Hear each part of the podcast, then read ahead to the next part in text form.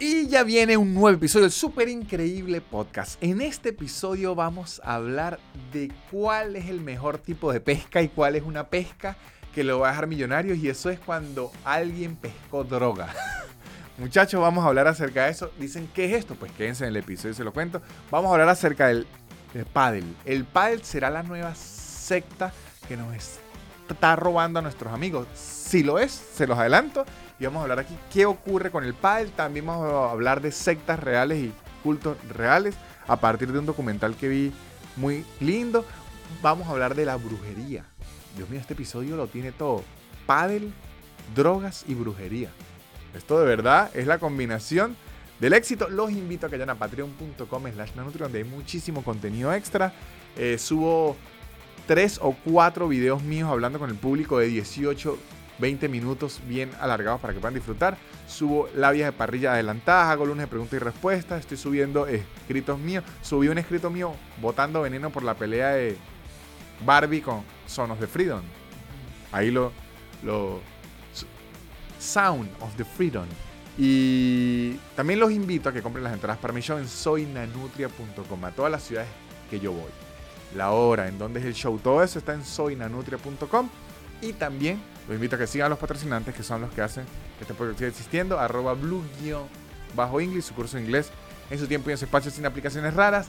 Y 4Geeks Academy, una academia de programación increíble que los va a hacer ustedes unos excelentes programadores. Y pueden preguntar todo en el link que está aquí abajo. Yo no digo más, muchachos, que empiece esto ya. El super increíble podcast de Nanutria, el super increíble podcast de Nanutria, el super increíble podcast de Nanutria y empezó. Y bienvenidos sean todos a un nuevo episodio del super increíble podcast de Nanutria, muchachos. ¿Cómo andan? Espero que estén muy bien. Aquí está con nosotros el señor Sebastián Gutiérrez, como siempre, en la cámara, en los controles, en los micrófonos y mirándonos. ¿Cómo anda, señor Sebastián. Muy bien, muy bien. Contento sobre todo por lo último, porque oh, la gente no lo cree, pero yo soy la persona que ve primero estos episodios. Exactamente. O sea, eh, yo en cierta manera me siento como que soy ustedes que tengo un Patreon muy, muy, muy, muy increíble. Exacto. De hecho, el Patreon de Sebastián, yo le pago a él. Está bueno este Patreon, exactamente, que, que cobro sueldo. Exacto, el Patreon de Sebastián funciona al revés. Yo le pago. Y yo quería preguntar, aprovechando que Sebastián anda aquí, este Sebastián, me lo han preguntado mucho, Sebastián. Me han preguntado dos cosas, mucho de Sebastián. La primera es si Sebastián está soltero. Ok. ¿Cuál es la respuesta a eso, señor Sebastián Gutiérrez? Estar soltero es un estado inventado por... No, estoy soltero. Estás soltero. Sí, que ves, ves como ya, las excusas ni me salen. Sí, estoy solterito, estoy tranquilito. ¿Y qué tal, qué tal la vida de soltero en, los 30 años en la ciudad de Buenos Aires, que está una ciudad muy loca? No, es muy dura, es muy dura, es muy eh, dura. ¿Es difícil? Sí, porque hay muchas cosas divertidas que hacer y cuando uno está soltero tiene muchas cosas que resolver para no caer en el caos absoluto del hogar. Entonces, por ejemplo, los sábados quiero hacer muchas cosas en esta ciudad de la furia, y, pero hay unos platos sucios y una ropa que tengo que lavar y un baño que me esperan. Ah, ya y, entiendo. y yo no estoy diciendo que la soltería me resolvería eso, pero de pronto, bueno Mientras que uno lava, el otro cocina, ¿no? O sea, pero estamos viendo que Sebastián el problema de Sebastián no es la soltería, es que de una quiere irse a vivir con alguien. O sea, eh, Sebastián es la siguiente persona que medio le pele los dientes a vivir de una. Esa, es la vida del migrante, porque es que el migrante sí, no es verdad. Es migrante. El migrante no está para pagar dos, también, yo digo, el amor, el amor está en dividir en dos la, la, la el alquiler, las expensas, sí, sí. Eso es lo que ahorita quiero más de, dejar de estar soltero. Uno ve las parejas, yo veo las parejas de argentinos, aquí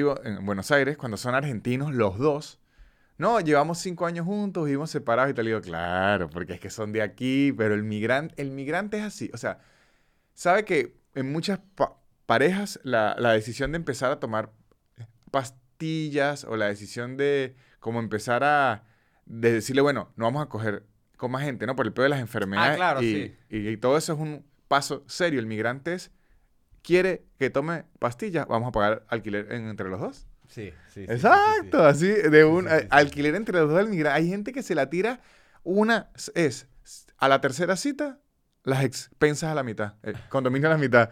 La tercera cita, el condominio a la mitad. No, pero coño, bueno, si quiere anal, expensas a la mitad. o sea, sí. El cambio por anal me gusta. No, pero sabes que sí estoy considerando, en verdad, en verdad creo que lo más fastidioso de vivir solo a veces es que, coño, uno sí quiere algo que, que te haga un ruidito, un fastidio. Entonces voy a adoptar un gato, en verdad estoy, estoy, estoy en, ese, en ese proyecto ahorita, porque quiero por lo menos algo que regañar y decir, mira, pero no te comas eso. O sea, quiero, Además, quiero esa emoción en mi vida. Pero para eso estoy tranquilísimo, Víctor. además que adoptar un gato eh, atrae gatas. No me mientan porque No, va a empezar qué ese Instagram, arroba Sebas Gutiérrez, van a empezar a ver fotico de gato. No, pero si uno está orgulloso su gatico, uno lo muestra, ¿no? Fotico. Eso se puede interpretar para muchas. ¿A qué se refiere con su gatico? Bueno, al acompañante del hogar. No, sí es verdad, sonó muy, sonó muy raro, Víctor, sonó muy raro. Pero, sa- ¿sabe que esta ciudad sí es bien? Yo no sé si es la ciudad o los tiempos, porque es que en estos tiempos es que yo vivo en esta ciudad, entonces no sé. Porque justo ayer estaba cenando en un restaurante con un amigo, eh, éramos aislados y, y, y nos fuimos a cenar porque yo, eh, tenía hambre. Y, y ustedes cenan, creo que tengo Sí. entendido que la gente de aislados cenan y desayunan también, algunos, ¿no? Lucas no es Ah, desayuna. Entonces ustedes lo pueden agarrar como un fun fact muy a la ligera, pero no todos desayunan, almuerzan ni cenan. No, no, no. De aislados del podcast hay uno que no es desayuna, que es Lucas porque se para ya como a las 8 de la noche. Este, pero, entonces estábamos sentados y aquí hay una costumbre muy europea que yo, o sea, hay ciertas cosas de la cultura europea que yo amo y ciertas cosas de la cultura europea que yo odio. Y hay ciertas cosas de la cultura americana que yo, de los gringos, que yo amo y ciertas cosas de los gringos que yo odio. Lo que yo odio de la cultura europea que la hacen aquí en Argentina es la cultura de los restaurantes que en un cuarto de 2x2 quieren meter a 75 personas a, comer. Entonces aquí muchas veces usted va a un restaurante, pide mesa para dos y le dice, sí, claro, es esa mesa. Y a usted le toca prácticamente sentarse en las piernas de otro señor que está comiendo con otro amigo. Entonces ayer nos tocó cenar a, no le exagero, 5 centímetros de otra mesa.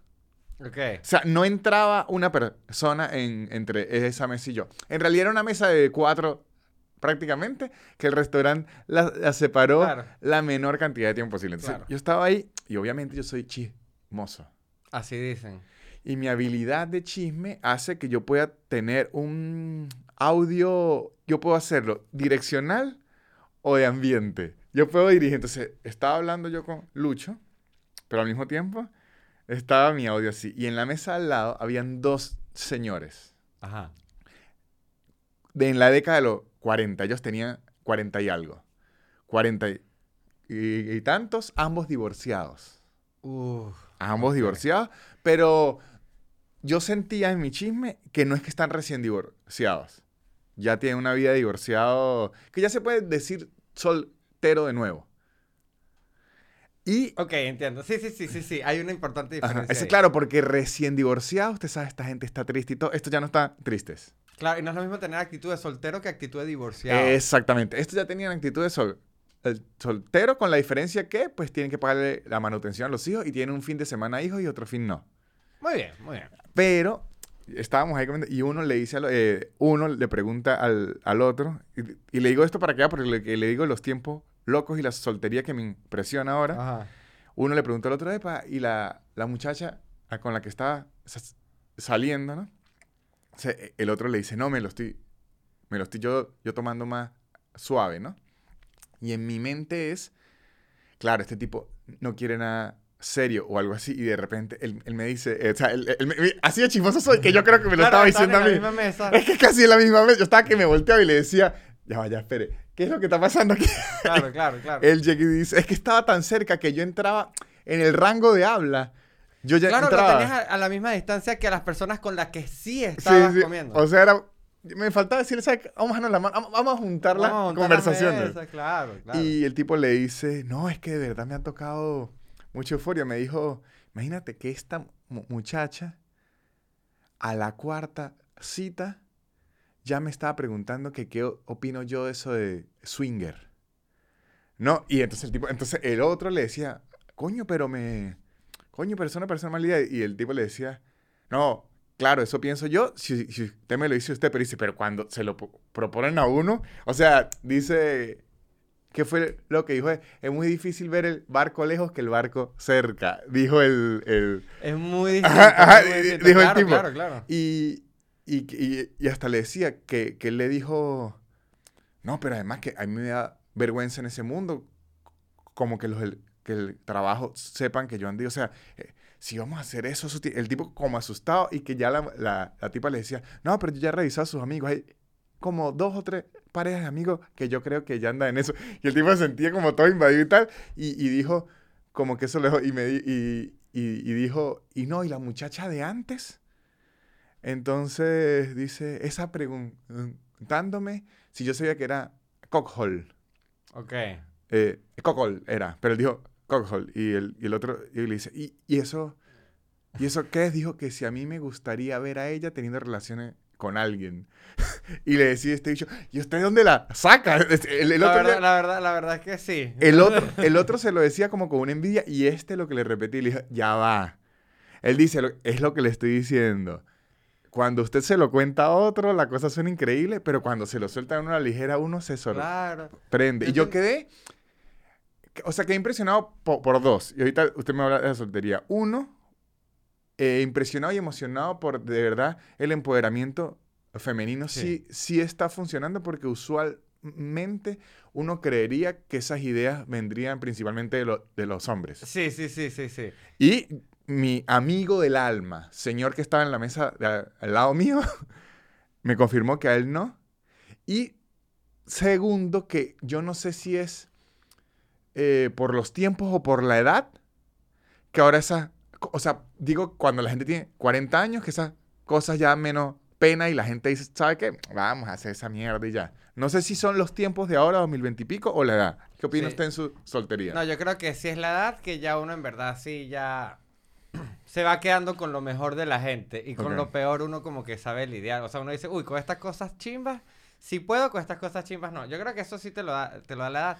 Pero ¿sabes qué me está pasando a mí? Que todos mis amigos que tienen muchos años casados me llaman jurando que yo tengo la vidaza de soltero y siempre me van que se va y que y con uff, me imagino que tú no, a ti es que debes estar que si con 10 e- y como que no, no, no, pero pero en verdad quieren como que vivir la vida. Entonces a veces Ah, no, claro, y y seguro le quieren dar ideas. Y que Sebastián, ¿por qué no se mete perico y se va con 7% Claro, de sticker? claro, claro. pero es que ellos quieren.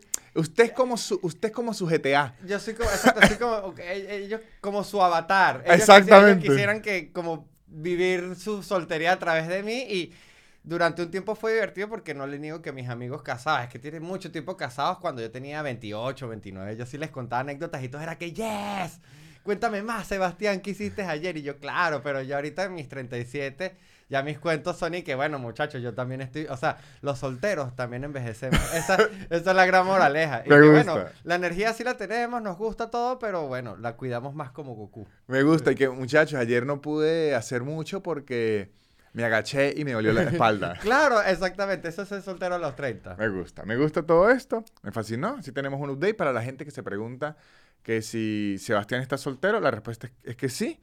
Y eh, está tranquilo. Lo otro que, que me dijeron, o sea, que la gente me dijo cosas, no era pregunta, me equivoqué, era un comentario. Habla muy bien de su pelo. Ah, bueno, gracias. Este, sí, eh, tengo como 30 años teniéndolo así de conservado. Pero yo debo decir que eh, esto se llama el super increíble podcast de Nanutria. Y Sebastián habrá estado en 15% de los episodios. Y en el resto, 85% de los episodios, nada de mi pelo. Nada se ha dicho de mi pelo. parte de su cuerpo, Pero de mi hay- pelo nada. Y muchachos, yo también, o sea, uno... No, no es que yo espero que todos los días me halaguen el pelo, pero a veces, coño, uno quiere como que le digan algo del pelo. Pero está bien, vamos a seguir este eh, episodio, ¿no? Quiere que hace con todos los cumplidos, gente, pero bueno. No, los del pelo. Ajá. Muchachos, vamos a seguir. Sebastián, las cosas que le tengo para el día de hoy me parecen muy in- interesantes. Lo tengo variado. Y creo que entré en este mundo de las noticias que me llaman mucho la a- atención. Venimos a, a comentársela. Leí una noticia que me causó mucha impresión y risa, ¿no? La alcaldesa de Tampa, que se llama Jane Castor, como Castor, dijo, re- reveló, ¿no? Que fue a pescar con su familia, fue a pescar con su familia a un río por Tampa. En una de esas metieron la caña de pescar y cuando sacaron el pez que creyeron que habían atrapado, en realidad era 70 pounds de cocaína. ¿Qué, ¿Cuánto es 70 pounds? 70 pounds. Yo digo que es una vida resuelta. 70 pounds. Eso es más o menos lo que sale 70 pounds de, de- de- cocaína. Serían 31 kilos, que ya, o sea, eso, 31 kilos, 30 kilos un perro medio grande. Claro. O sea, que usted dice, atrapó, atrapó un grande, sale, sale, la tipa con la familia todo emocionado, hoy se almuerza, hoy se almuerza, 30 kilos de cocaína. Además que, imagina, claro, es eso, usted dice que es, visto de la forma de alimento, no es mejor que un pez, pero visto de la forma de negocio, usted dice, concha, Claro, te dice, no almorzamos precisa, en un ratico, pero podemos almorzar en Dubai mañana. Exactamente. Es. Y Usted dice, coño, los peces sí están raros ahora. Y. y me, imagino que- que la tipa al mismo tiempo, yo tengo que declarar esto y tal, porque si no va a parecer que yo, la alcaldesa de Tampa, estoy traficando con cocaína. Y lo que vine fue a pescar. Y luego me sumerjo en la noticia. Y ahora hay un problema en Florida. Porque descubrieron que este es un modus operandi de los narcos que tiran la cocaína en los ríos, en cierto punto tienen unas redes en, en donde la empiezan a, agarrar, lo, lo que llamaban en una, una red, sí, una red de pesca, y la empiezan a agarrar, pero hay un problema porque, ¿sabes que en Florida hay muchos alligator, eh, cocodrilos, eh, o caimanes? Sí. Y muchos muerden pensando que son peces y ya están creando alligators adictos. Ay, qué, qué difícil esa vida. Alligators adictos a cocaína, que entonces yo te hice un problema, unos alligators van a estar con un hoodie así en una plaza y que, pues, epa, no tiene algo ahí.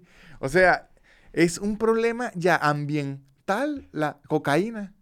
Claro. O sea, Claro. Van a, poner unos carteles y digan, se le agradece a los narcos no arrojar su cocaína al río. Piensen en los animales. Claro, los alligators después metiéndose en la bolsa de valores. Claro. Los alligators, todo, porque eso es la cocaína. La cocaína es la droga que provoca invertir. claro que te que convertir en inversionista. No, qué, qué locura. Qué locura. Sí, sí, sí. O sea, imagínense que usted ir a pescar y el almuerzo, 30 kilos de cocaína es lo que hay. Y él dice, bueno, será rendir la sopa con cocaína. Muchachos, entonces ya saben que sí hay una forma de pescar sin lastimar a los animales. Sí se descubrió. La nueva pesca deportiva. La nueva pesca deportiva es el que gana, es el que más droga haya eh, alcanzado. Claro, o sea, eso sí fue pesca totalmente vegana. o sea, Exactamente. Eso sí no se puede criticar. Ningún animal fue maltratado durante este narcotráfico. Ningún animal fue maltratado. Ay, ojo, porque esta no la agarraron, pero sí hay otros que sí, que son los que la prueban. Se imagina el alligator que la prueba y diga, "Pff, esta no es ni pura. De verdad ya no traen la misma mierda ni nada, ya es una porquería. Claro, para, los, para el alligator, No es lo mismo que los 80. para, para el alligator drogadicto es como un restaurante estos de sushi donde el plato le va a- pasando así.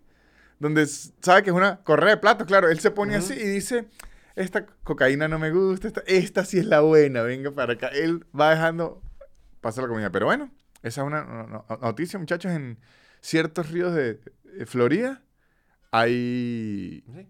cocaína. Otra noticia que tengo aquí que esta me eh, fascinó. Esta me fascinó.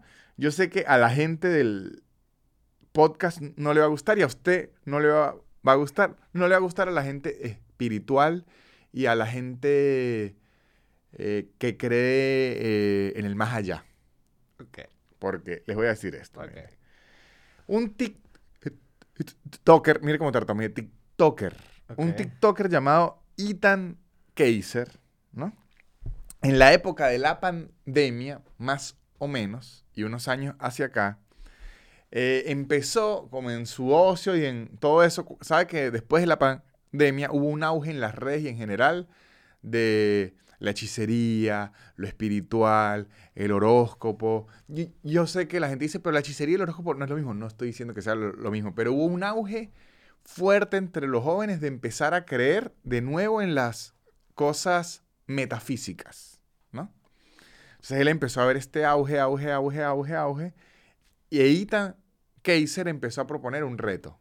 Ujú. Él llegó y dijo, yo no creo en esta mierda, ¿no? Las reto a que me tiren brujería. Tírenme toda la brujería que quieran, yo me la aguanto. O sea, les doy permiso. Aquí se grabó un video yo y tan Kaiser, les doy permiso a que me tire brujería y tal. Pasaron una cierta cantidad de meses, el bicho apareció, no funcionó nada, no funcionó nada. Entonces, brujas TikToker, brujas TikToker empezaron a decir, es que eso no funciona así, a través de la cámara, eso no funciona así, tal, eso no- usted tiene que haber visto a la persona, tiene que tener pertenencia, cosas así. Salió otra vez diciendo, ¿quiénes son las brujas más populares aquí? Pídanme qué necesitan de mí, yo se lo doy. Envió mechones de pelo, envió ropa interior, envió uñas, envió- o sea, es, pídame qué necesita y yo lo envío. Mandó. Imagínese ese tipo de Amazon viendo que, ajá, estas uñas van para Toki, este pelo van para tal. Y dice, coño, el mercado OnlyFans está bueno. Ajá. Necesita una foto mía firmada. Tengo una foto mía firmada. Mandó todo. Ajá.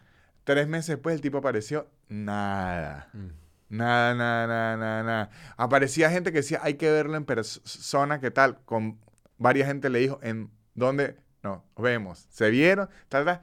Pasaron cuatro meses, nada. Ok. Luego, ¿qué ocurrió? Empezaron muchas de estas brujas a decir que es que él es un vampiro. Ok, claro, tiene sentido. Y que entonces él, como sabía que nadie iba a funcionar, lo que quiere es que ellas pierdan poder y credibilidad en la gente, pero es que él es invulnerable. Me gusta. Entonces me parece aquí que, o sea, yo como fan, y me encantaría que existiera el universo de los brujos. Claro. Y todo esto quedé muy decepcionado. O sea, me parece una falta de respeto que no le puedan hacer una buena macumba a Ethan Kaiser. Sí. Es un poquito decepcionante. Lo que pasa es que creo que un santero en Latinoamérica no lo puedes retar porque capaz no te hace la brujería, pero capaz te mete un tiro. Entonces, que, que es otra brujería. entonces capaz por eso uno no los reta. Es que llega y dice, ¿sabe qué? No está sirviendo lo metafísico, hay que irnos a lo físico. Hay que irnos directamente a lo físico. Pero, de verdad, me parece interesantísimo esto porque es como una fo- forma de probarlo. Un ejemplo, le voy a dar un ejemplo con un video que se hizo muy viral hace poco de un hipnotizador. Era que reunió un grupo de amigos, eh, amigos del no, como un, un grupo de muchachos aquí y convenció a, a los demás que uno era Messi. Y toda la gente se vuelve loco y tal. Y yo vi ese video y dije, es mentira. O sea, no, no dije, es mentira. Bueno, mentira, sí lo dije. Sí dije mentira. Pero lo que yo en verdad quería decir más que mentira, dije, esto no lo creo. No lo creo y no creo que sea posible. Averigüé, investigué todo. De hecho, le pregunté a mi novia, que es psicólogo, acerca del hipnotismo. Ella me dijo, eso está de la psicología descartado desde hace décadas, porque antes se utilizaba en la, psico- en la psicología. Eso está descargado, eh, descartado desde hace décadas porque no, no hay una forma real de medirlo, de controlarlo y todo. Y me puse a investigar del hipnotismo. Llamé a un amigo que es mago, Ok. eh, a ver si era verdad. Él me decía que ciertas cosas y todo. Y se llega a la Bueno, conclusión claro, el mago, obviamente. Se llega a la conclusión del hipnotismo, que es la conclusión a la que llegaron las brujas con Ethan y todo, que es la conclusión que a mí no me gusta, y por lo que yo digo, así no, que dicen, es que eso no funciona con todo el mundo. Usted tiene que creer. Entonces uno dice, "Mm, pero es muy conveniente. O sea, es muy conveniente que las cosas solo funcionen con la gente que está sugestionada a que sí funcione. Sí, qué, qué casualidad. Vaya, vaya, qué sorpresa. Eh, Claro, es que yo me imagino que tú con la pipa diciendo, "Hmm, Exacto, es me lo como... esperaba demasiado. Es claro, o sea, para que me puedan hipnotizar, yo puedo creer que sí me pueden hipnotizar y quiero dejarme hipnotizar. O sea que, Claro, pero es que esa es como, si usted no quiere ir para el infierno, entonces no cree en Dios. Eh, exacto. No cree ninguna de las dos, pues no se salva el infierno. Eso me podría decir un, pastor evangélico y que, no, pero usted no me curó el cáncer aquí, es que tiene que creer y depositar. O sea, si usted no ha depositado y no cree, pues no lo cura. Entonces al final le echan la culpa es a uno que su cosa no sirve. Claro. Entonces cuando, porque eso es lo que terminan diciendo, es que el problema es como Ethan Kaiser no está conectado con el mundo espiritual, no pueden hacer eso trabajo. De hecho, una llegó y dijo que el día que se conecte tiene todo eso a- a- acumulado, el día que se conecte le va a caer que si un rayo, ¡pah! Qué bueno que en el caso de que eso sí existe y sea real y por casualidad pegue su wifi con la brujería que tenía rato Ah. tratando de agarrar, pobrecito. O un día le va a caer un rayito. Pero con la cuestión del hipnotismo y todo eso, yo que lo, o sea, yo quisiera, quisiera, ofrezco mi reto nivel Ethan Kaiser aquí. Que alguien me hipnotice y me graben. Yo me ofrezco, Me, me, me, me, me encanta, me me encanta. ofrezco y bueno, o a sea, que me hipnoticen y lo graben y se yo, documenta, se y, y documenta. yo llegar a decir aquí si es verdad o es mentira. O sea, si alguien aquí es un hipnotizador o conoce un hipnotizador o algo así, que- porque yo no me voy a someter al de la brujería, ese no. No, no, no, No quiero que me aparezca un halcón muerto frente a la casa, ese no. Pero al del hipnotizar Ajá. Me... me someto. encanta, o sea, estoy Porque- ridículamente feliz porque me gusta Porque que... además esto. hay una labia que me, que me dijeron del hipnotismo que yo dije, esta es la labia más labia de la tierra, que es que no es que eso no funciona en ti, porque tiene que ser mentes que se dejen sugestionar. Tú eres muy fuertemente. Y yo dije, claro, qué bolas que me está halagando como para que yo diga, ay, claro, es que yo soy muy fuerte. Usted sí tiene poderes, pero yo soy demasiado fuerte. Es como todo un truco de manipulación. Y de hecho, hace poco vi una serie documental, aún la estoy viendo, que se la recomiendo mu- muchísimo, se llama Cómo ser un líder de eh, culto, Ah, ajá, ajá. No la he que es, es de la misma serie Cómo ser un dictador, Ajá. que es buenísimo porque está producida y narrada por Peter Dinklage, eh, Tyrion, el de Game Sí. of Thrones, Ya. y la voz de él es in- increíble. Y en esta de ser líder de, cu- de culto, cuentan cómo para ser líder de culto, que es muy hipnotizador, es muy tipo, o sea, es muy control de masas, en realidad lo que hacen es manipular.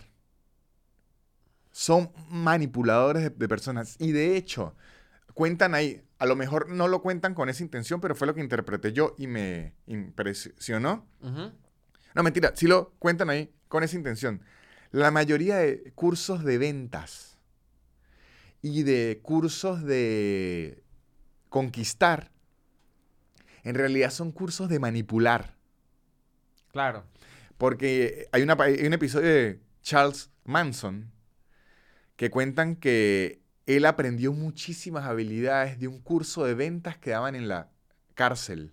Claro, así inició él como su secta satánica. Ahí es que él agarró los tips de manipular gente, porque. Y yo había visto ya TikToks de ventas. Muchachos, es que yo, el- mi universo, de o sea, mi algoritmo de. TikTok, usted agarra mi TikTok, ve 15 minutos y los suelta y me meten en un hospital psiquiátrico. No, Víctor, es que me encanta imaginarme a Charles Manson empezando así como que reclutando para la secta satánica como que chicos, ¿qué vende Starbucks?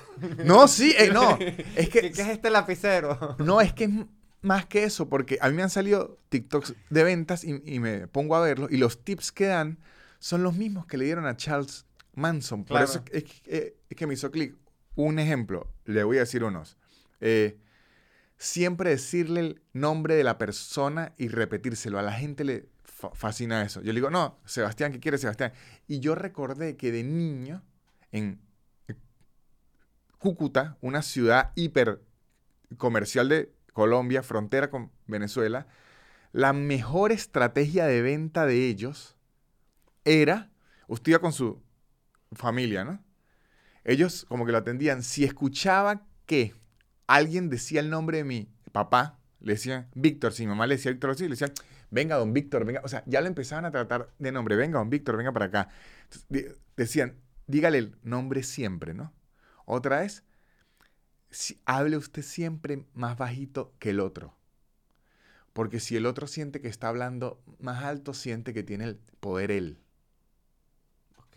Entonces, cuando tú se pone a dices, claro, esto es manipulación directa. Sí, sí, sí, no, totalmente. Igual que en los, en los cursos estos que dan, incluso libros y todo de conquistar. Sobre todo hay, muchos libros de conquistar hombres a mujeres, porque de verdad los libros de conquistar mujeres a los hombres son reales. Se acaba el libro, el resto, hoja vacía. este, Sí, es un poco más sencillo. no Sí, les es demasiado- negar- no les voy a negar. es demasiado más sencillo. Sonríale y muestre piel. Este, dicen que si a la chica que te gusta, óyela hablar, hazle preguntas, demuéstrale interés. Todos esos son trucos de manipulación, porque no dicen, busca una pers- persona que sea interesante para ti. No dice eso, dice muéstrale interés. Que Sí. es una forma de decir finge interés. Ay, me gusta. No, pero sí, es totalmente cierto. Sí, sí, sí. Entonces, eso va al mismo con la parte de hipnotismo y todo eso, que prácticamente lo que dice el hipnotizador es, no, marico, yo busco gente que esté frágil mentalmente, a la que yo pueda convencer que lo que yo estoy haciendo le va a brindar una experiencia, pero en verdad yo no es que la hipnotizo. No, claro, lo sugestionas totalmente. Exactamente, entonces yo me ofrezco. Claro, es- digamos que esa gente está hipnotizada desde antes de que la hipnoticen. Esa gente quiere no Es- estar en su realidad.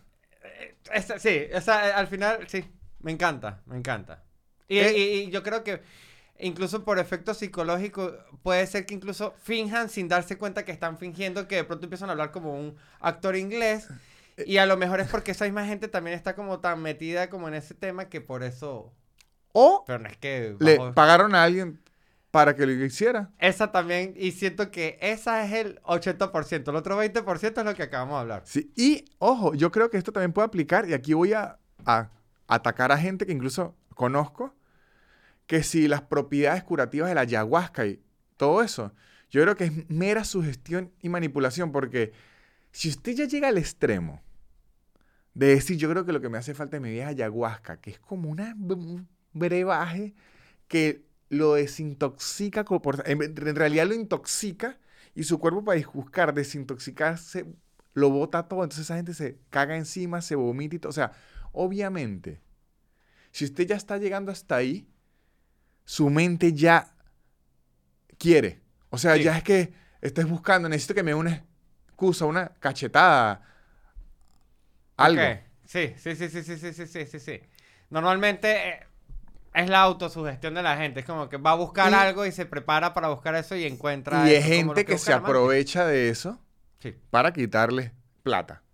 Sí, es que esa es la armonía. Esos son el... Bueno. O como en los cultos religiosos, el 85% de los que vi era para abusar de ellos sexualmente.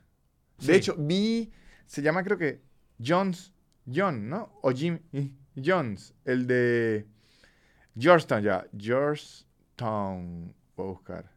Es que bueno, yo he visto varios de cultos en Netflix que terminan en esa... Pero eh, hubo uno que vi este año que creo que fue la gente que se tuvo un tiroteo por tres días con la Guardia Nacional de Estados Unidos. Ah, claro, esos son los que se vestían de naranja, que es el de la barba. Ajá, ese, Ajá. ese estuvo... Es que por eso, es que ya he visto tantos cultos locos en Estados No, pero Unidos este, ya este, no este es el de Jim Jones. Fue famosísimo porque este fue el que se llevó un poco de gente a Guyana, que fundó su ciudad ahí y después hizo un suicidio masivo. Ah, ya, no, este culto no lo he visto. este- bueno, este no lo he visto. este está en esa serie y hay algo increíble que yo nunca había visto y leído y eh, se los voy a dar aquí. Primero, cuentan de qué forma. eh, hay uno de un venezolano famosísimo, era, era ac- actor de porno, un venezolano actor de porno que después se hace jefe de un megaculto. El culto era como poliamoroso y al final les quitó plata, los jodió, una cosa horrible. Este, pero es un venezolano para que vean que hablan de los venezolanos grandes, pero no lo menciona él. Este, Jim John, este tipo controló un culto, culto gigantesco, todo que eh, era muy, este tipo fue muy fa- famoso, que luego se va a Guyana y funda una ciudad que se llama Johnstown. Pero de la forma en la que siempre me lo habían contado a mí y yo lo había leído, es que él había fundado esta ciudad porque decían que ahí los iban a buscar unos aliens y se los iban a, a llevar. Y que él Mm. había hecho este suicidio masivo porque le decía a la gente que tenían que abandonar su cuerpo físico para irse y la gente se termina suicidando, ¿no? Muy bien. En este documental, bien, pero- bien documentado, cuentan que primero, él se fue a Johnstown, era porque en Estados Unidos ya periodistas le habían empezado a, en- a en- a encontrarlo sucio. Sucio, sucio, sucio, sucio. Ya lo están empezando a averiguar, investigar, investigar, investigar, investigar. Y el bicho dijo, me tengo que ir Claro. antes que me agarren. Entonces, él averigua y se va a Guyana, que, marico, Guyana es un país pobre, en esa época era mucho más pobre. Entonces, el tipo le dijo, mire, yo le voy a dar un poco de plata y, y voy a llegar aquí y a fundar una finca con poco de gringos. El bicho de Guyana y que Joder, gring- Ay. dijo, la palabra mágica dijo gringos y fundar. Déjele. haga lo que le dé la puta gana. Claro. Entonces, él va, funda Johnstown, hace unos videos todos de mentira, que es una ciudad increíble, logra convencer como a mil personas, se la lleva, ¿no? Cuando esa gente llega, había guardias armados y todo era como un campo de concentración. Entonces a esas mis personas como que las esclavizó. Las puso a trabajar, to- a trabajar todo duro, duro. O sea, esa gente estaba esclavizada que buscaban salirse y los agarraba y les decía que era castigo. Y el castigo era que los metía en un cuarto horrible, les metía alucinógenos. Entonces, claro, esas personas se malviajaban que si por tres días y al salir quedaban ya medio locos y los ponía a trabajar, a trabajar, a trabajar así. Entonces, los familiares de mucha de esta gente, como no podían hablar con ellos y todo eso porque los tenían esclavizados, logran que un congresista gringo, logran que, mire, necesitamos que usted vaya a ver, porque nosotros creemos que esa gente la tiene secuestrada.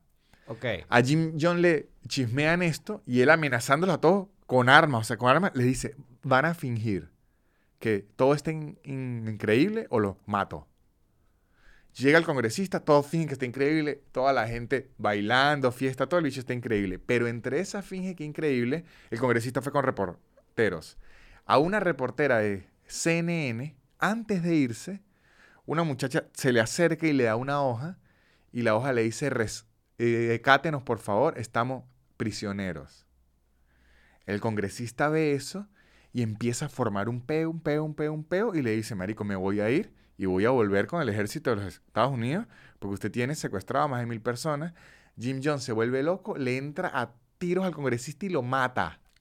¿Qué? Mata al congresista de Estados Unidos y a todo el mundo en esa avioneta que yo no sé por qué esa información no me había llegado a mí. Luego, cuando el bicho se da cuenta que por matar al congresista, o sea, que ahí ya no hay... Sí, sí, sí, fue. Sí, un- se le fue un poquito la mano. O sea, ya ahí no iba a haber forma de quedar horror, bien. claro. Él planifica lo del suicidio. Y la gente no se le quería suicidar. Y yo no sé por qué nunca dijeron esto. Cuando aparece toda esa gente muerta y todo eso, que fue como un suicidio masivo. final no fue un suicidio. masivo, revisaron bien y los habían inyectado, o sea, los obligaron, quédese ahí sentados, ¿se va a tomar eso? No, los, o sea, los envenenaron. Claro, el. Fue un asesinato masivo, no fue un suicidio. Uf. ¡Wow! Me encantó. A mí no me encantó, me dejó... O sea, bueno, o sea, me, me, me encantó esta, este storytelling que trajiste aquí. Claro, claro. no, no, claro. sí fue eh, increíble. mierda. Les recomiendo ver esa serie, de hecho les recomiendo ver las dos. Cómo ser un dictador y cómo ser un jefe culto, porque de una forma humorística es como si la serie nos estuviese enseñando a ser jefe de culto, pero en verdad nos está revelando las formas en las que ellos lo lograron, porque la idea es para que usted pueda reconocer cuando pase. Y me, me- gustó muchísimo que hay testimonios de gente que perteneció a culto y a usted ahorita ya la ve como rehabilitada y todo, y ellos le dicen, yo no creía que iba a entrar a un culto. O sea, si usted me preguntaba si yo iba a entrar a un culto, yo digo, ni loco. Es que van ocurriendo ciertas cosas y cuando usted se da cuenta dice, estoy en un maldito culto. Querida, metí a la familia en un culto. Exacta, querida, metí a la familia en un culto. Y yo como los quiero meter a ustedes en un buen culto, también necesito su dinero. Por eso creo que hay que ir a publicidad. Y muchachones, si ustedes quieren fundar una secta, un culto, o participar en una secta, un culto, o solo quieren hacernos amigos y todo, es importante que dominen varios idiomas para que puedan agarrar gente de distintas naciones. Y es más, agarrar dolaritos que son buenos. Así que yo les recomiendo que entren a la secta de aprender inglés. Que una secta que le deja conocimiento y más. Por eso los invito a que se metan en arroba blue bajo English Blue con B chica, un curso de inglés en su tiempo, en su espacio, sin aplicaciones raras. ¿Qué me refiero yo con que es en su tiempo y en su espacio? Que como es a distancia, usted cuadra con los profesores de Blue English cuál es el mejor horario que le queda a usted. ¿Y en qué me refiero a que es en su espacio, en que usted puede ver si lo atiende en la sala de su casa, en la oficina mientras trabaja, en el baño. Bueno, en el baño sí no lo recomiendo, pero si lo quieren hacer, bueno, lo hacen en el, baño. ¿Y a qué me refiero yo sin aplicaciones raras? Porque hay cursos de inglés hechos en donde yo he metido otros cursos en donde son unas aplicaciones todas difíciles ahí, que usted tiene un video y tiene que subir la tarea una cosa. O sea, que tiene que primero uno hacer un curso de cómo trabajar la aplicación de los cursos para luego hacer los cursos. Aquí es todo mucho más tranquilo, es una videollamada con un profesor de tú a tú. Además que arroba blue-english, blue con B chica, ofrece un privilegio que yo se los digo una y otra vez porque me ha pasado, que los profesores son muy buenos en inglés, pero son hablantes de español. Que muchísimas veces muchos academias de inglés se jactan que los profesores son gringos, ingleses, escoceses es perfecto, pero cuando ellos me tienen que explicar las cosas en español, yo no les entiendo bien. Y uno, para entender otro idioma, se lo tienen que explicar en el de uno. Entonces yo, cuando quiero un curso, siempre preferiré que la persona hable mi idioma para que me pueda explicar bien. Entonces muchachos, en arroba blue-english, blue come pequeña, el curso inglés que le ofrece todos estos beneficios además de muy buenos precios. Y si ustedes quieren aprender a programar, quieren salir de su trabajo, ustedes dicen, ¿sabe qué? Yo quiero un trabajo que yo pueda controlar mi tiempo, que yo pueda trabajar desde la casa, yo quiero ver si puedo trabajar en empresas que me paguen en dólares. ¿Sabe qué? Yo estudié una profesión que no quiero mucho, quiero cambiar a otra y el mundo de la programación a ustedes les ofrece las ventajas. Vieron que su amigo el programador es el único que está viajando como un loco y tiene billete y dice desgraciado y quieren sumergirse en el mundo de la programación. Yo lo que más les recomiendo es que le escriban a 4Geeks Academy. En el link que está aquí abajo, te le van a escribir y le van a preguntar todo. ¿Por qué? Porque 4Geeks Academy ofrecen dos bootcamp distintos. Uno de 18 semanas para que usted sea un curso de full stack programación, que se llama full stack programación, que le enseña programación integral en todos los niveles. O sea, usted va a hacer con todos los juguetes, le enseñan la programación para que sea una máquina de la programación y usted salga, además que le enseñan lenguaje de programación que están de moda. No es que usted llegar, yo soy un experto en C++. Dicen, claro, eso sería increíble si esto fuese el 98. Le enseñan lenguaje de programación que están en el mercado laboral. Y el otro bootcamp es de bases de datos que eso es algo que se busca muchísimo, demasiado útil y demasiado práctico. Y además ofrecen sistemas de asesorías de por vida. Una vez que usted haga este bootcamp, haya aprendido lo que quiera aprender, incluso ya consiga trabajo y trabaje en una empresa por usted haber participado en los bootcamps de 4Geeks Academy, Usted le puede decir, mire, sabe que estoy teniendo este problema en el, eh, en el trabajo, usted me pueden ayudar y ellos le pueden decir, yo he tenido un problema similar, yo que usted me iría por este lado. Es como si usted ahorita pudiese llamar al profesor de la universidad como si fuese quien quiere ser millonario. Le ofrecen ese sistema todo en 4Geeks Academy, distintas formas de pago, lo puede pagar en distintas monedas porque ellos tienen presencia en distintos países y toda la información está en el link de aquí abajo. Y seguimos aquí en el súper increíble podcast de Nanutri. Y para no cambiar mucho el tema, seguir hablando de sectas, de cultos y de todo eso, quiero discutir aquí una situación que puede que afecte a muchos. Pero quiero saber qué está ocurriendo con el pádel en el mundo. Mm. El pádel llegó porque, muchachos, el pádel llegó ahora como una locura y me van a disculpar, yo tengo 34 años. Hace seis años usted hablaba de paddle y en verdad la gente creía que era paddle surf, que era el de que usted está montado en una tabla y tiene una paleta y le da. Hace seis años el paddle este que ahora llegó como un virus, más que el coronavirus, no había llegado a las masas. Ahorita el pádel es la nueva droga. Claro. Yo, yo veo, o sea, yo no me sumergido en el mundo del pádel porque me da miedo, porque es que veo que hay tanta euforia y despierta tanta emoción en la gente que usted dice, yo no me voy a meter ahí porque yo no me creo que tengo la suficiente fuerza como para, ahí entro al pádel y me salgo. No. No, no, no. Yo siento que es un nuevo negocio piramidal, aún no descubro dónde está la trampa. Pero tiene que haber alguna trampa porque la gente se obsesiona con el pádel a un nivel absurdo. Pero he hecho mi, mi investigación. Ok, He hecho mi investigación. Me gusta, me gusta. Según he descubierto, he hablado con mucha gente de confianza que ahora entró al mundo del pádel. Padelistas. al pádel. Hablaste con padelistas. Puede ser. Padelers. Paddlers. Hablé con con los paddlers. paddlers. Primero, me regañaron como 15 veces porque no se le dice raqueta de pádel, sino pala de, de pádel. Eso es lo primero. Cada vez que iniciaba una discusión, ay, esa raqueta, la pala. Yo, ok, la pala. Bueno, bueno, no, la ve- no los veo agarrándola mucho, debería decirle. La pala. Ahora, yo pregunté, ah, pero ¿qué tiene interesante? Y me dijeron, no, que se junta con amigos, todo eso. Pero creo que di en el clavo cuando un primo, al que yo quiero mucho, y mi primo es muy in- inteligente, eh, me explicó. él, él ya es padeler a muerte. ok.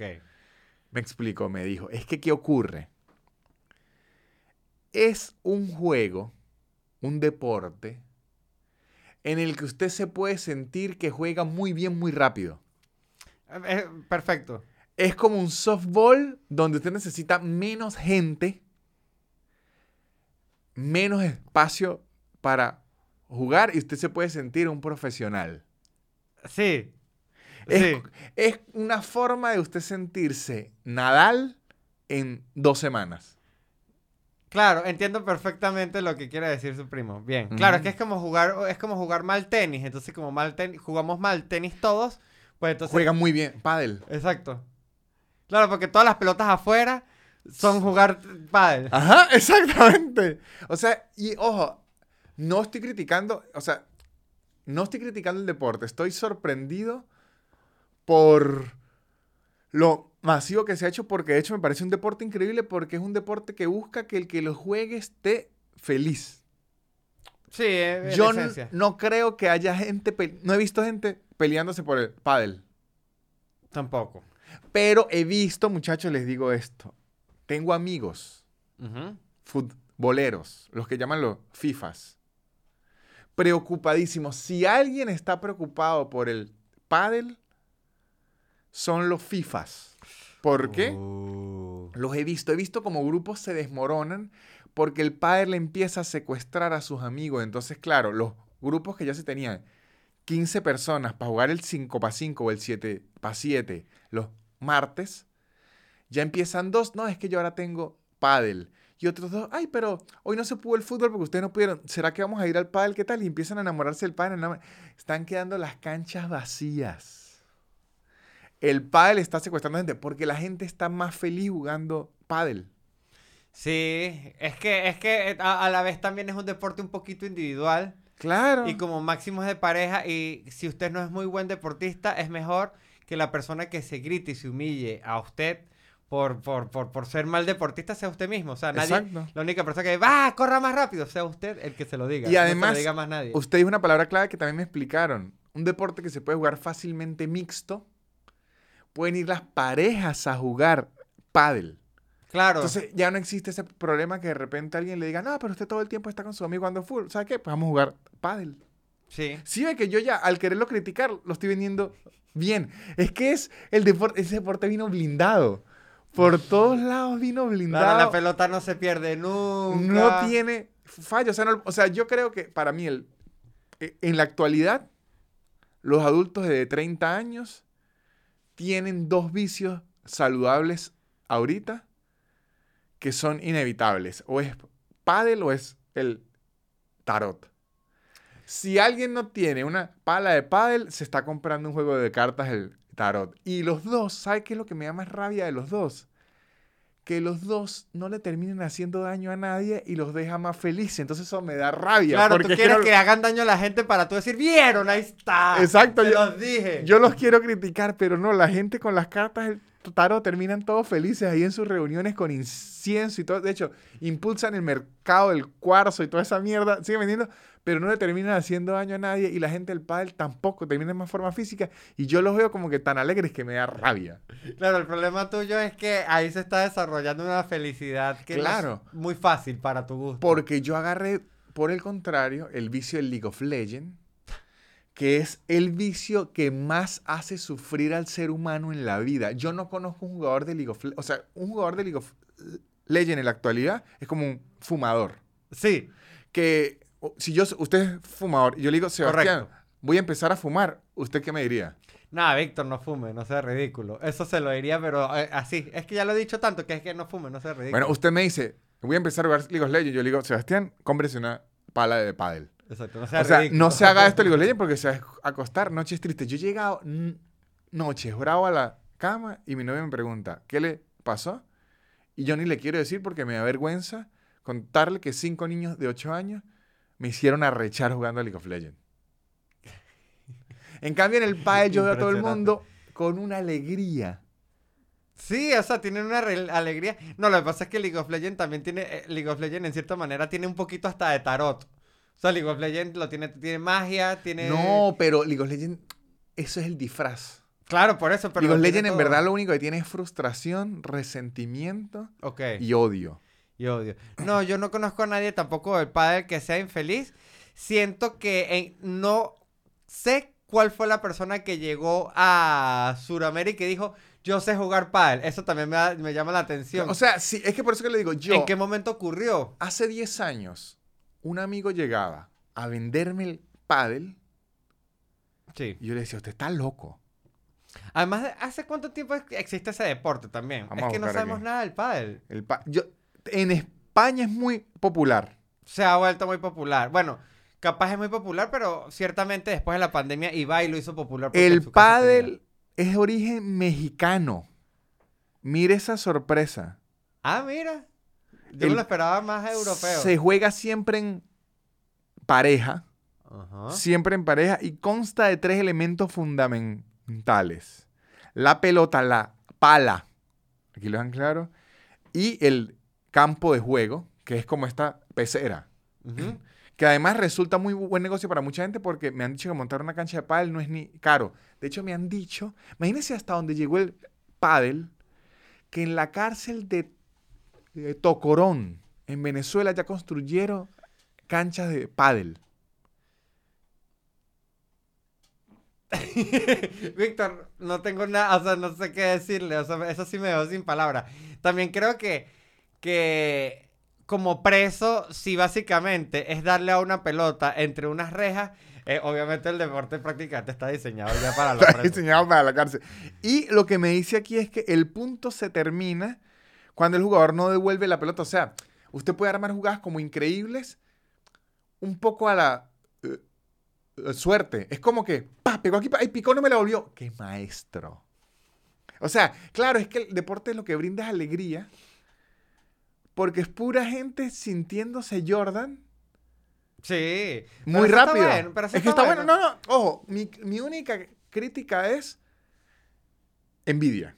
Sí, yo creo que ya de aquí, o sea, yo siento que usted entró a este episodio con una gran crítica y se llevó de acá un, bueno, No es que al final, cuando lo eh, estaba escribiendo, lo malo era bueno. Sí, sí, sí, sí. O sí. sea, están, es haci- deporte, están haciendo, a la gente hacer un deporte es- no está bien. están haciendo deporte. Sí. Es un deporte en donde no se lesiona mucho. No. Es un deporte donde hay poco contacto físico. Se puede jugar en pareja o mixto, entonces no existe exclusión ni machismo, ni homofobia, ni racismo. Y además les brinda una herramienta para luego practicar juegos eróticos en la casa, que es la pala de pádel. Que Exactamente. pega más suave que una raqueta de tenis, porque si usted está con su pareja y le dice unas nalgaditas y le saca la raqueta de tenis, usted le dice, conchale, pero ya va. No, claro. Y tú le sacas la espada y le dices, no, bueno, y aparte está la moda. Exacto, no, pero te me saca una de tenis, que además no es ni práctica, es muy grande. No, no, no. o sea, hay que agarrar, y si juegas softball y saca el bate, uno le dice, no, pero ya vamos a hablar. Hasta el softball sí no aguanta el erotismo en, en el hogar. Pero el pádel, cuando me lo compararon mucho con el softball, softball le vi mucho sentido. Para la gente que está viendo esto que no sabe qué es el softball, y mucha gente venezolana dirá, pero qué loco no sabe qué es el softball, muchachos. En Argentina, mucha gente ni sabe cómo es bien el béisbol. El softball probablemente ni lo estén asociando al béisbol. Softball, ¿qué es el, softball? Es como un béisbol que se puede jugar mientras usted bebe alcohol. Que el, el béisbol ya de por sí, casi. Sí. El softball, ¿por qué? Porque el softball es como un béisbol con una pelota más grande. La pelota es más ligera. Y el- al picharlo, que es el que lanza la pelota, la pelota no se tira por encima del brazo, sino se tira por debajo del brazo. ¿Qué quiere decir esto? Que como es más grande y se tira por debajo del brazo con un efecto, digamos, de bombita, Sí. es mucho más sencillo de pegarle. Pero, ¿cuál es la otra diferencia que lo hace más fácil aún y más soft? Que como la pelota es más grande y más ligera, hace más, el viento hace más resistencia hacia ella, entonces es más difícil botarla de jonrón. Entonces, es más fácil pegarle y la pelota no se va tan lejos, o sea que nadie tiene ni que correr mucho. Claro, está diseñado para que incluso la gente no tenga que salir a la cancha a buscar nada. Exactamente, ni correr mucho, ni nada. Es un deporte para pegarle una pelota, pasarla bien y tradicionalmente llegar ebrio a su hogar a las 3 de la tarde. Sí, eso, es lo, eso también es lo lindo, que estás borracho temprano. No, pero sí, es, es como una versión amateur de, del béisbol con ciertos... Con ciertos No, porque, ya- porque ya hay puntos donde no es amateur, sino es profesional. Es como una versión light. Es una versión... Ok. Una ok, versión- la compro. Light. Sí, béisbol lite. Exacto. Y creo que el paddle, y me han dicho, Es que también parece a veces hasta frontón un poquito por, por y lo de la me han dicho que existe otros, llamados que si racquetball o picketball, que ya intentan ser como la competencia de pádel, viene siendo como eh, X y threads. O sea, ¿se Ok. entiende? Ya empiezan a ser como que la gente está viendo este pádel, ah, pero vengan a ver este que es igualitico, pero, o sea, ya se están yendo. Me, me gusta esto que, que va muy de la mano con esto que tiene Piqué y Ibai de la Kings League que es, vamos a hacer los deportes más para la gente normal. Claro, menos para los especialistas conocidos. Que los especialistas y los superatletas sigan destacándose en su deporte y nosotros los admiramos en la televisión. Pero vamos a, porque, un ejemplo, usted me suelta, yo estoy seguro que usted me suelta a mí en una cancha de pádel y a las dos semanas ya hago algo. Usted me suelta a mí en una cancha de fútbol 11 y a las dos semanas yo ya no vuelvo. No, no, no hay manera. No hay manera, no hay manera. Ya no vuelvo. Porque ya la pura cancha está diseñada para que yo tenga que tener condición física. No, eh, ya la cancha de fútbol es tan grande que usted no solo tiene que tener condición física, sino mental, porque es más difícil saber también dónde va a estar parado en un espacio tan más grande que, que- que una picadita de Y 5 un ejemplo, el, el tenis. Yo recuerdo, yo perdí eh, una oportunidad de el ligue, una oportunidad de romance con el tenis. ¿Por qué? Porque una muchacha, su forma de conquistarme era invitándome a jugar tenis. Mm. ¿no? Pero ¿cuál- ¿qué ocurre? Y ahí, ahí es donde hay que, hay que darle aplausos a pádel.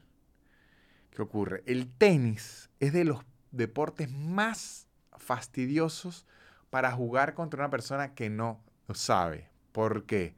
Porque la muchacha esta que quería hacer como un uh, uh, uh, que nos divirtiéramos bien, esfuerzo físico, hormonas, y que luego el tenis la cosa se cambiara. ¿Y qué se estaba transformando eso? Que yo le pegaba la pelota, la mandaba para la mierda, a ella le tocaba ir a buscarla, volver, pegarle. Yo volvía a mandar la pelota para la mierda, ella a buscarla. Entonces, en lugar de generarse esa sensación de romance y fuerza, se estaba generando ella era un resentimiento Sí. y una rabia porque yo no la estaba dejando jugar tenis a ella, sino estaba mandando la pelota para la Sí. mierda. Y recuerdo, al cuarto sábado, yo le escribí a jugar tenis y me dice, no, voy con mi papá. Claro. No, yo siempre lo he dicho, y gracias por traer esto a colación, pero el corazón de un tenista siempre le pertenece a otro tenista. Sí.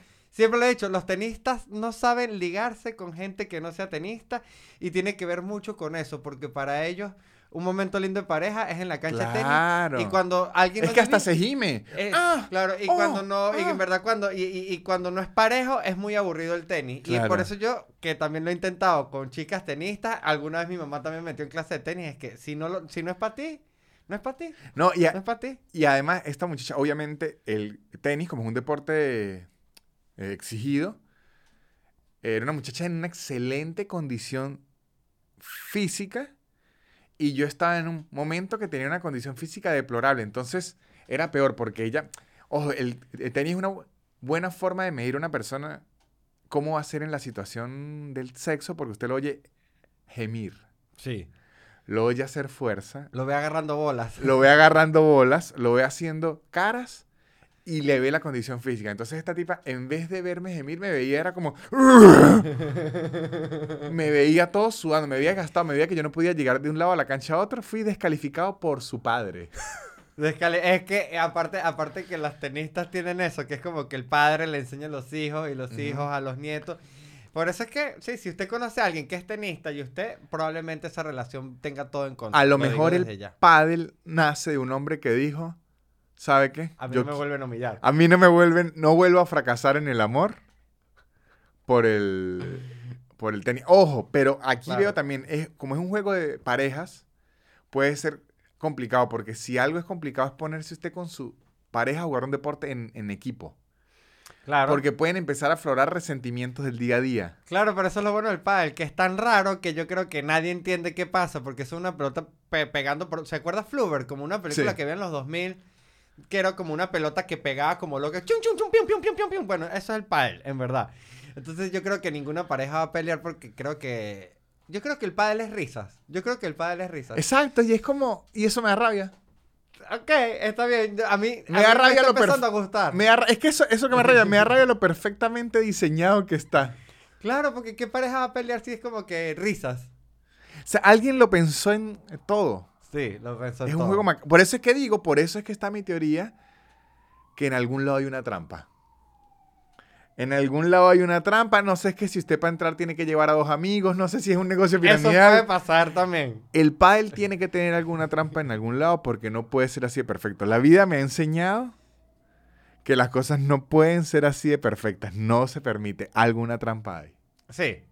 No sé cuál es, no la he podido identificar. Quisiera que si al- al- alguno de ustedes lo, lo sabe, lo identifique, pero tiene que haber una trampa del padre porque no existe la perfección. Perfecto.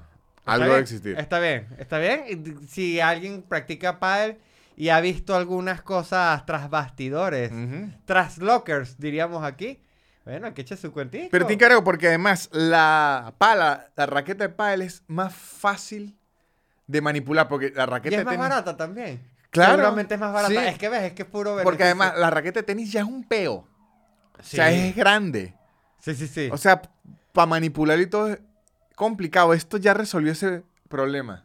claro, la, la gente incluso puede ser más padelista. Lo puede tener en la guantera. Claro, o, o usted va para la oficina y nadie se entera que usted. En cambio, cuando usted es tenista, también, cuando alguien es tenista, tiene que, o sea, toda la indumentaria le hace saber al mundo que es tenista. Exactamente. Y a veces queda como pretencioso. No, no, no, a veces no, siempre, porque también los tenistas son en cierta manera para mí, Víctor, y esta es mi gran conclusión, son los estudiantes de medicina del deporte, ya lo dije. Los tenistas Sí. son los estudiantes de medicina del deporte. De hecho, a los estudiantes de medicina les encanta el tenis también. Bueno, saquen sus conclusiones. Yo no había tenido esa revelación, pero sí. Los tenistas se comportan como los médicos. Y de hecho estoy seguro que el médico tenista juega tenis con la bata de medicina puesta. Segurísimo, segurísimo. Me encantó esa revelación. Me encantó. Yo sé que venía a hablar mal del padre, pero no, muchachos, no tengo nada. Quiero, vengo con curiosidad. Sí, Quiero saber cómo un deporte fundado por Enrique Corcuera, ¿no? Ah. En los años 60, en su finca, es un deporte que ahora juegan mis amigos que jugaban fútbol, mis amigos que jugaban básquet. Es que le quita gente a los otros deportes. Y lo juegan los, presos en Tocorón. Claro, ese alcance es bueno. O sea, el al- están jugando la misma gente que jugaba bolas criollas, softball, béisbol, básquet, fútbol. Todo el mundo se está yendo a pádel. Sí. O sea, es una situación preocupante. Yo que juego básquet tengo un grupo sólido de básquet, muchachos, y- yo tengo miedo. Ah, claro, te van a, a, caer reclutas, van a empezar Yo a tengo miedo de que la gente se empiece a meter al pádel, descubra que hay mucha más diversión y mucho más sentirse bien y empiecen a dejar el básquet, que el básquet de por sí. El problema que tiene el, el básquet, a diferencia del fútbol, el fútbol es un deporte que es más amigable para cuando usted no tiene ni idea. Te dice, no, yo corro y hago algo. En el básquet, lamentándolo mucho, es un deporte muy lindo, pero cuando la gente no tiene nada de idea en el básquet, se nota demasiado. Entiendo. Claro, y, El- es- y creo que ese es el de justamente lo del pádel volviendo otra vez. Exactamente. Que el pádel mata todo eso más todavía. O sea, el, el pádel puede hacer que usted sabiendo muy poco pueda jugar con alguien que sabe más o menos. Sí. En cambio, en el básquet, si usted es alguien que sabe más o menos y le toca jugar con alguien que no sabe nada, es aburridísimo. Y en el fútbol, si alguien no sabe nada, lo que vas a lastimar al- a los demás. Sí. Entonces, y en el tenis, ya lo hablamos, ni hablar. No, no, no, ni lo intenten. En el tenis prácticamente no se puede jugar. Yo creo que el pádel viene siendo la evolución de lo que fue ping-pong. Tiene un poquito de ping-pong. Es que es eso, es que es una loquera. Es, es- es como para toda la gente frustradísima con los deportes. Y Claro, pero- quiere- ¿De qué forma se juzga? Mire, ahora es que yo estoy. Muchachos, qui- quiero atacar el pádel. Yo quiero que eh, sepan que este episodio es para atacar el pádel. Pero al mismo tiempo no les voy a negar que es que me quedo sin argumentos. O sea, porque imagínense que le va a decir, ay, claro que usted juega ese deporte porque lo hace feliz y se siente bien. Así, cualquiera. ¿Se entiende? Sí, sí, sí, sí, es que ese es justamente el problema. Que no lo, que no lo puede criticar. Porque aparte tiene ese elemento de que es muy difícil siempre decirle a alguien algo malo cuando está haciendo algo bueno para su cuerpo. Que es el que, ¡ay! Ahí está alargando sus años de vida. Quien lo ve. Es que, Sí. claro. Y ni siquiera es que los es- está alargando mucho, está alargándolo normal. No, la calidad de vida, o sea, eh, es como que, ah, perdón por tener la culpa de que ahora subo tres pisos sin agotarme por mi... Ay, sí, agarró un hobby y ahora su vida no es solo trabajo y dormir, sino ahora sí tiene una actividad de recreación que le despeja la mente. ¡Qué idiota! Ah, ay, el adicto a las dopaminas. O sea, qué, qué duro. bueno, pero esa era justamente la actitud con la que usted vino. Estaba medio que quería...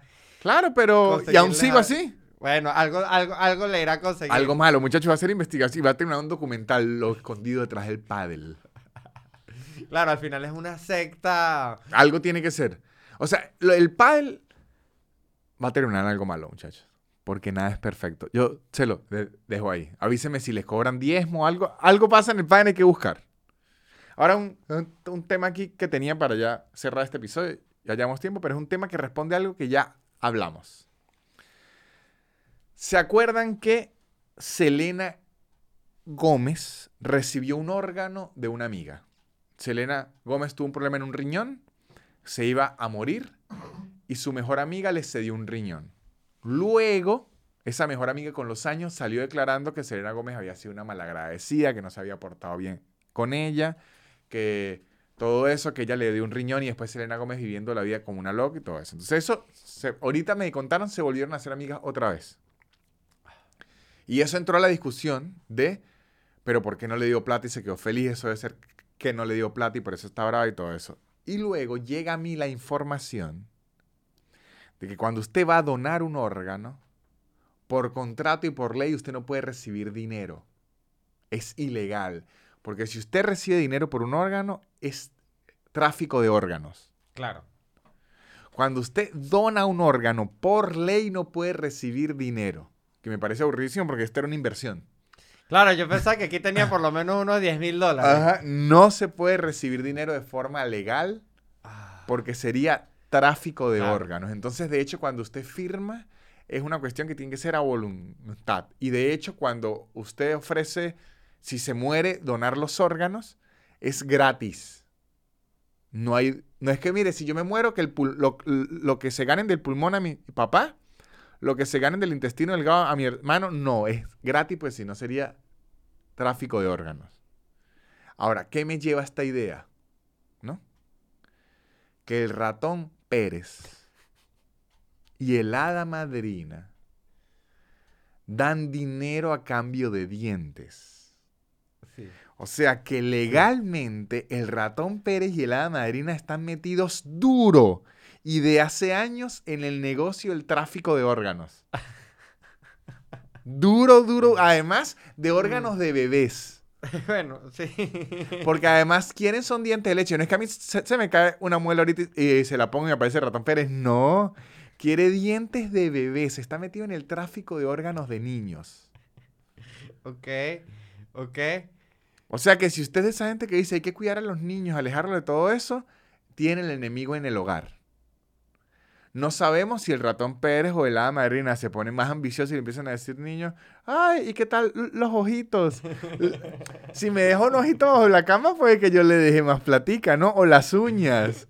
¿Ah? Ese corazoncito. Ah, ¿qué hay de los riñoncitos? ¿Cómo tiene el riñoncito el bebé? Ah, venga para acá. Entonces, muchachos, quiero que yo solo les quería comunicar Claro, sí que a nivel legal, ante un juicio, el hada madrina y el ratón Pérez lo pierden de una. Lo, pier- lo pierden todo. No, está bien la aclaratoria, porque creo que tú y yo, desde el punto de vista de dos chicos normales a los cuales les gusta el billullo, les gusta el dinero, les gustan los mangos, dirían aquí, dijimos de una vez, qué boba esa chama que no le pidió los reales, porque nosotros sí pensamos con la billetera durante ese episodio. Bueno, y era porque ella no quería Claro. caer en el tráfico de, de órganos. Claro, y creo que es una buena cosa en la que hay que evitar caer porque es un juicio muy difícil de explicar. Este, el Exactamente. tráfico de órganos no es de las cosas que uno más quiere que lo acusen. Si me van a acusar de tráfico, tráfico, no, no me acusan de ningún tráfico. Exacto. De hecho, el tráfico, De cualquier risas. tráfico, el tráfico de risa, no ves, tráfico de risa ya suena ilegal. No sé qué está haciendo, pero tráfico de risa suena Dice, ilegal. Tráfico de risas, que amigo, usted está vendiendo marihuana. Pero es risas. Bueno, de, ajá, exacto, exacto, exacto, exacto. No se involucren en nada que tenga la palabra tráfico. No, ni siquiera el de la, el de la ciudad de los autos. Sí, si Ya lo es ven por. Waze, evítenlo también. Exactamente, muchachos. Este, espero que este episodio les haya gustado. Espero que la hayan pasado muy bien. Estuvo bien entretenido. Espero que nos comenten qué hay de malo en el pádel, muchachos. Quiero armar un grupo de investigación aquí entre los nanulovers. Claro.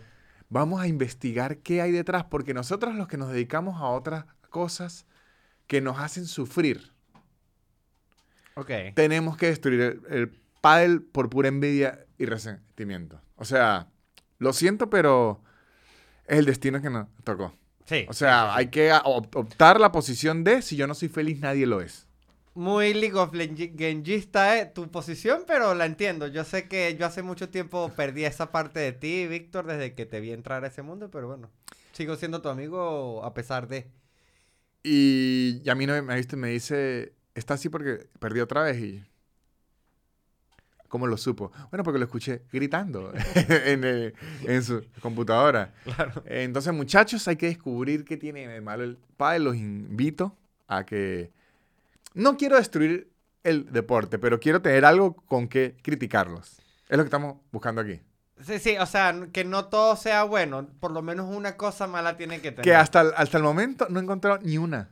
Pero, exacto, que por lo menos te digan una, así como que, bueno, dan alergia a las canchas, tú dices, ves, O sea, hay algo. lo único, de hecho, a la gente que más jodió es a los que practican paddleboard, porque el paddleboard, que es el que es como una tabla de surf y con un remo, con una pala, que es el paddle, eh, antes era el que se llamaba paddle.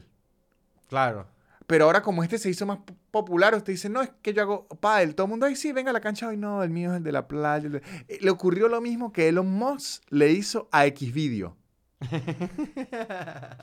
Sí, sí, sí. Porque como ahora es una Entiendo. plataforma que se llama X y la plataforma de video de X se llama Xvideo, la gente de Xvideo va a decir, epa, pero yo existo aquí. Le dicen, no, amigo, ahora usted va a tener que especificar que usted es el de la porno.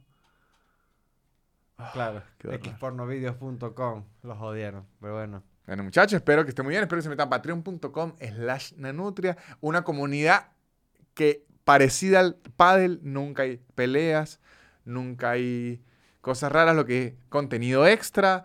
Subo la vieja parrilla ya adelantadísima, que no están en YouTube. Hago los lunes de preguntas y respuestas. Subo mucho material mío haciendo stand-up, que está muy bueno. Eh, por lo menos hace poco conté que en Instagram que en Madrid me tocó sacar una muchacha borracha al show. Y todo el mundo me decía, ¿en dónde está ese chisme? Esa función no estaba grabada, pero el día siguiente yo lleno de ira lo conté en Patreon como 20 minutos mío con, contando la situación de la muchacha. Si quieren ese chisme, ahí está. Eh, si quieren muchos clips míos hablando con la gente y viendo locuras, ahí está. Que ahí hago algo bueno. Creo que si usted es comediante que quiere empezar a interactuar con la gente, lo invito a que pague un mes y vea, porque en esas interacciones yo dejo las muy buenas y las malas. Como para que la gente vea que no todo el mundo da. Y hay veces donde la situación se pone rara. Entiendo. Que uno intenta rescatarlas o algo así, pero a veces que uno dice, ah, bueno, lo felicito. sí, sí, sí, muy bien, muy bien. De hecho, hay uno en Lanús en donde hablo con un tipo que juega pádel. Y le digo, ay, el pádel que no, increíble. Le digo, muérase. bueno, muchachos, también los invito a que compren las entradas de mi show en soynanutria.com y tengo todas las ciudades y demás. Y ya los invito a que la pasen bien, que sigan los patrocinantes, que son los que hacen que esto exista y le vaya muy bien. Arroba blue bajo English, Blue con Bechi, concurso de inglés en su tiempo en su espacio sin aplicaciones raras. Y 4Geeks Academy, una academia de programación increíble que ofrece dos bootcamp increíbles para que usted sea una máquina de la programación. Y toda la información de eso está en el link que está aquí abajo no digo más que adiós. Chao. La élite. Barrera. Yeah. Yeah.